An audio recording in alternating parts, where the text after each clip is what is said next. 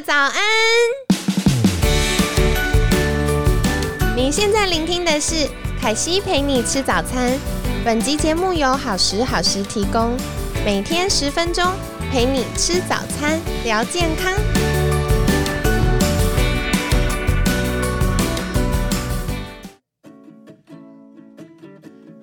欢迎来到凯西陪你吃早餐，我是你的健康管理师凯西。今天呢，邀请到凯西的好朋友，也是在保健食品相关专业的营养师 Donna 营养师。嗨，凯西好，大家早安，早安！我今天好兴奋，因为今天这一题，呃，我必须拆成两天来聊，就是大家各种问题。益生菌，现在太多人在吃益生菌了。对，然后我有个听众朋友跟我分享，好有趣，他们就说他们呃，因为办公室女生比较多。所以每到月底，大家就会揪团来订益生菌。哎，月底通常不是比较没有钱吗？哦，他们是二十五号发行，对，然后大家就会揪团订益生菌，感觉有吃有保佑的。但其实也想要来请教，他就问了一个他超困扰的问题，我相信也是很多听众朋友会遇到。到底为什么益生菌刚开始吃很有效，后来就没效？然后到底吃益生菌可不可以改善便秘呢？好，首先啊，呃，益生菌本身这个成分，它并没有那么立即让你有感，然后促进排便的感觉。但是益生菌它的确可以改善排便哦。那益生菌改善排便，它的效果是很缓慢的，因为它的逻辑是，益生菌我们吃活菌，然后进到我们体内之后呢，它会住下来，然后继续繁殖。那这些益生菌通常都是乳酸菌，繁殖之后呢，会产生乳酸，然后乳酸可以刺激肠道蠕动。所以听这个过程你就觉得有点慢，对不对？要做很多步骤才会。它需要先到你的肠道，然后住下来之后呢，繁殖，然后产生哎有食物让它利用嘛，然后产生乳酸才会有效。哦，对，而且这个效果呢也是比较呃温和的效果，所以通常不会那么快速。那在我的呃临床经验，其实很多的客人啊，如果是吃这种单纯的益生菌的话，呃，改善排便严重一点的，可能需要到一两个月。哇，这么久！快一点的，有些人几天或是几个礼拜就会觉得有改善。哎，那那像有一些他们一吃就立刻可以冲厕所，那个是什么？成分上的不同啊？没错，所以基本上如果你今天吃了某一个产品，然后他告诉你说，哎，六个小时内你就会去上厕所，对，还说保证有效，好，那保证有加清泻剂，好。哦，这样子啊，就是呃附带了很多其他的东西。对，之所以可以那么立即让你去上厕所，通常就是清泻剂的成分。那坊间大家最常见的就是。比如说早期可能比较多人听到的是那个番泻叶哦，可是这个台湾其实法规已经规定不能用了。哦，那现在大家比较常见的就是阿伯乐，但今年开始法规也改了，快要不能用了。哇，然后腊肠树果实啊，台湾鼠李，那还有芦荟素。镁啊，乳糖，哦，真的超多在益生菌产品会加的，而且看起来觉得很 make sense，因为益生菌吃起来也是养乐多口味，然后再配一个乳糖，感觉很健康。好，那个口味我们待会再来聊哈。哦，原来还有，现在还有一个新的一个呃清泻剂的成分叫望江南。哦，听起来好诗意的名字，而且还有阿伯乐呢。我就曾经看过厂商哈，我看了都下巴快掉下来。就是他就把它里面有添加阿伯乐，写成它是它里面的有效，就是它都呃，就是把它包装成呢，它是天然草本植物的萃取。然后他就说，你看我们的成分有多天然，多天然。然后呢，其中一个就是阿伯乐，然后我就 笑出来。我想说，哎，怎么会有人把添加阿伯乐讲的这么的骄傲啊？哇，所以今天不小心爆了一个内幕，所以大家如果有在吃益生菌的话，也可以稍微留意一下。那这些清泻成分为什么比较不建议呢？因为其实我曾经遇过的 case 哈，有一个二十几岁的女生，对她吃了某个益生菌的产品，然后从十岁她就开始吃哦。因为他小学四年级，他便秘非常的严重，妈妈就去买给他吃。哇，小学四年级就便秘，然后就一路吃了十年。哦，他遇到我的时候，大学刚毕业。哇，好，那吃了十年，他告诉我，他现在吃十颗都不会上厕所。哇，这么严重？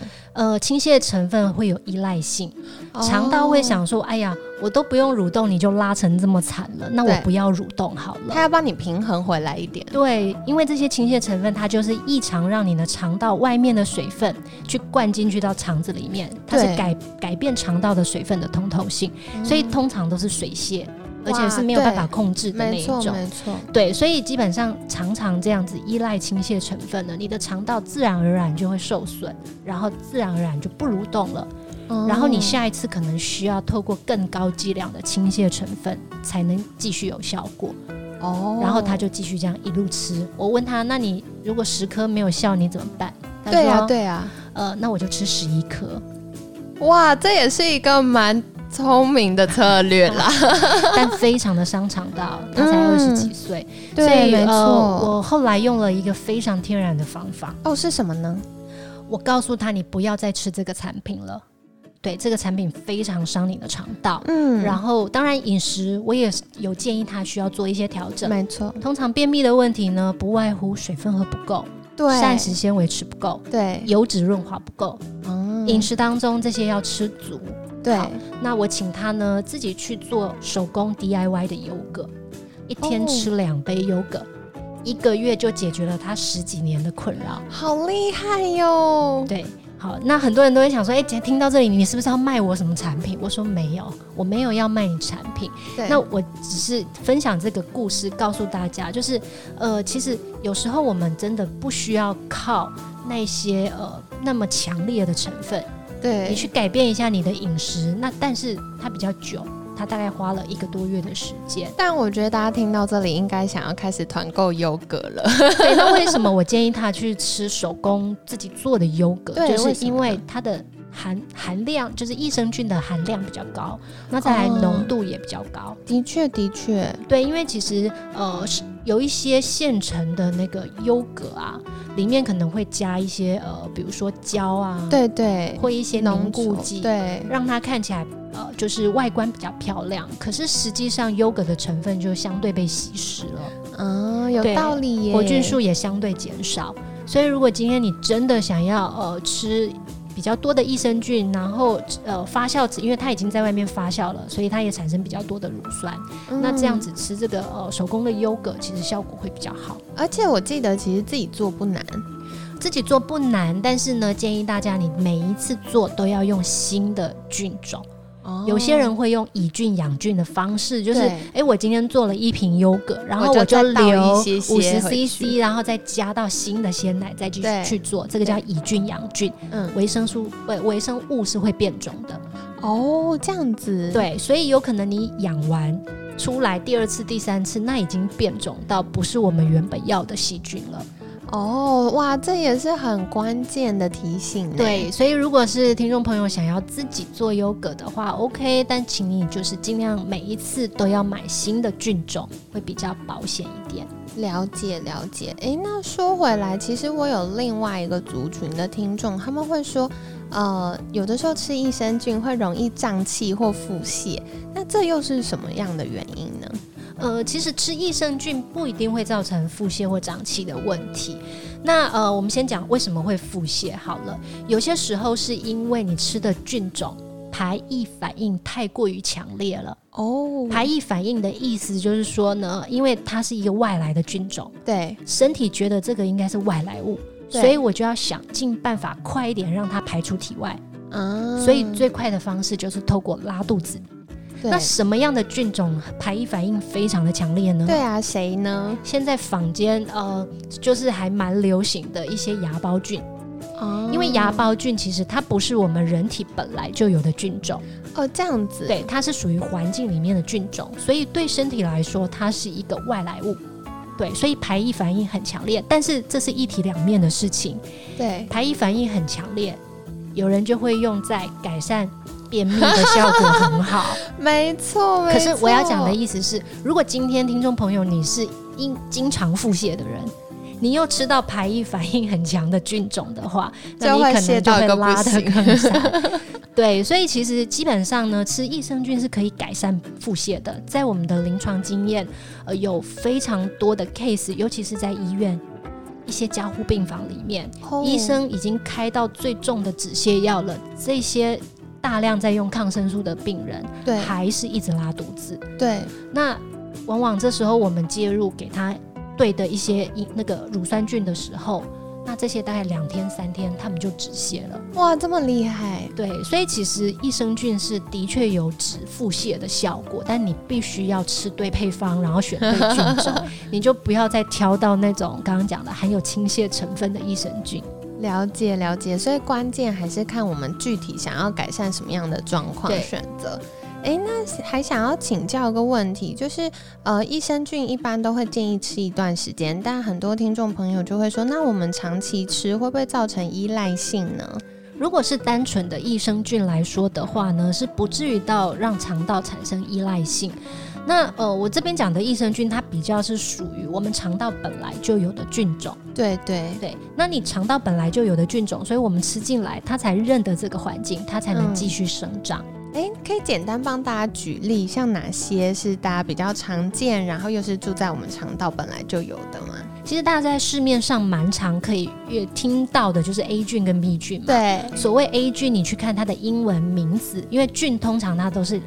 一个两个两个英文名字组成的，哈。对。好，那通常第一个英文字呢叫做 Little Bacillus，嗯，那这个就是我们俗称的 L 菌，或者有人讲 A 菌，它叫做嗜酸乳杆菌。OK，那这种嗜酸乳杆菌呢，蛮多都是属于就是我们人体常驻菌种。那另外第二个叫 B 菌，对，B 菌呢通常就是 B 开头的 Bifidobacteria，好，那就是比菲德氏菌。哦，讲中文，我相信很多朋友们就很懂。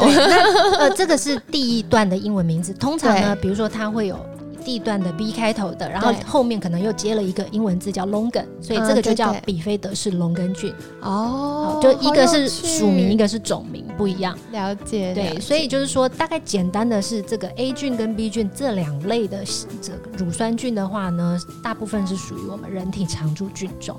哦，好，所以提供给大家参考喽。在日常选择呃营养补充品或者选择一些好菌的食物的时候，可以稍微留意一下，到底是不是适合我们的状态。那另外像刚刚我们有聊到，就是优格或优酪乳，如果是选择哎比较天然、没有添加，然后又是好菌比较多的话，那这个是很好的呃选择。那另外还有大家常常会想到跟好菌有关的是泡菜，对不对？这个是好东西这个要看它有没有经过发酵哈。那如果是韩式泡菜，韩式泡菜是有发酵的，里面就会含有益生菌。对，嗯。但是如果是台式泡菜呢，这个叫腌制，这个就没有发酵喽。对对，所以呢，如果要吃泡菜，你想要获得这个益生菌的话，你必须选择的是韩式泡菜。对，韩式泡菜或一些德国酸菜这种有发酵的东西。对，不过发酵的，呃，以酸菜来说的话，它使用的菌种就不是人体常驻菌种了。哦，对，是属于环境里面的菌种。哦，那不过其实这些菌种之所以还是可以让我们人吃，是因为这些菌种其实它也还是安全的，对我们的肠道的健康还是有帮助的。所以这些的菌种还是安全，只是说真正在定义上面呢，它。就不能算是就是我们讲的人体常驻的菌种哦，了解了解哇，今天也是收获很多呢。所以第一个关键就是我们要选择自己到底是腹泻还是便秘，我们要改善什么样的状态，然后选择不同的菌株。那再来第二个呢，呃，我们在选择益生菌的时候也要看一下背面的成分啦。如果它含有一些缓泻剂，可能就会容易造成我们一些肠道不健康的状态。那再来的话呢，适度的选择一些像是自己做的优格啊，或者是发酵过的泡菜，也可以帮助我们肠道增加一些好菌。对，然后最后呢，补充一下，就是你除了吃益生菌之外，记得别忘了还要吃益生菌的食物，叫做益生值。对，就是呃大量的膳食纤维呀，然后蔬菜水果或是这些根茎类本身里面的寡糖，这些都可以帮助我们养肠道的好菌。所以呢，要摄取足够的膳食纤维也非常重要。的确，因为如果好不容易把益生菌塞到肚子里，它住下来，结果一直断粮也是不行的。没错，断粮 这个名词我喜欢。对，你的益生菌就没有营养来源，它当然长得不好。对，所以多吃蔬菜水果啊，然后把你的白饭哈尽量换成就是五谷饭啊，或者是根茎类，这样子地瓜、南瓜，对，吃到比较多的益生值。哇，太感谢今天当当营养师的分享，真的收获很多。那一样也想再请教当当营养师，就是如果大家想获得更多关于呃肠道健康或益生菌的选择这样的资讯，可以到哪里找到你呢？呃，大家可以上网搜寻 D O N N A Donna 营养师。那我自己在网络上写了非常多的文章，那放在部落格，大家可以上网搜寻。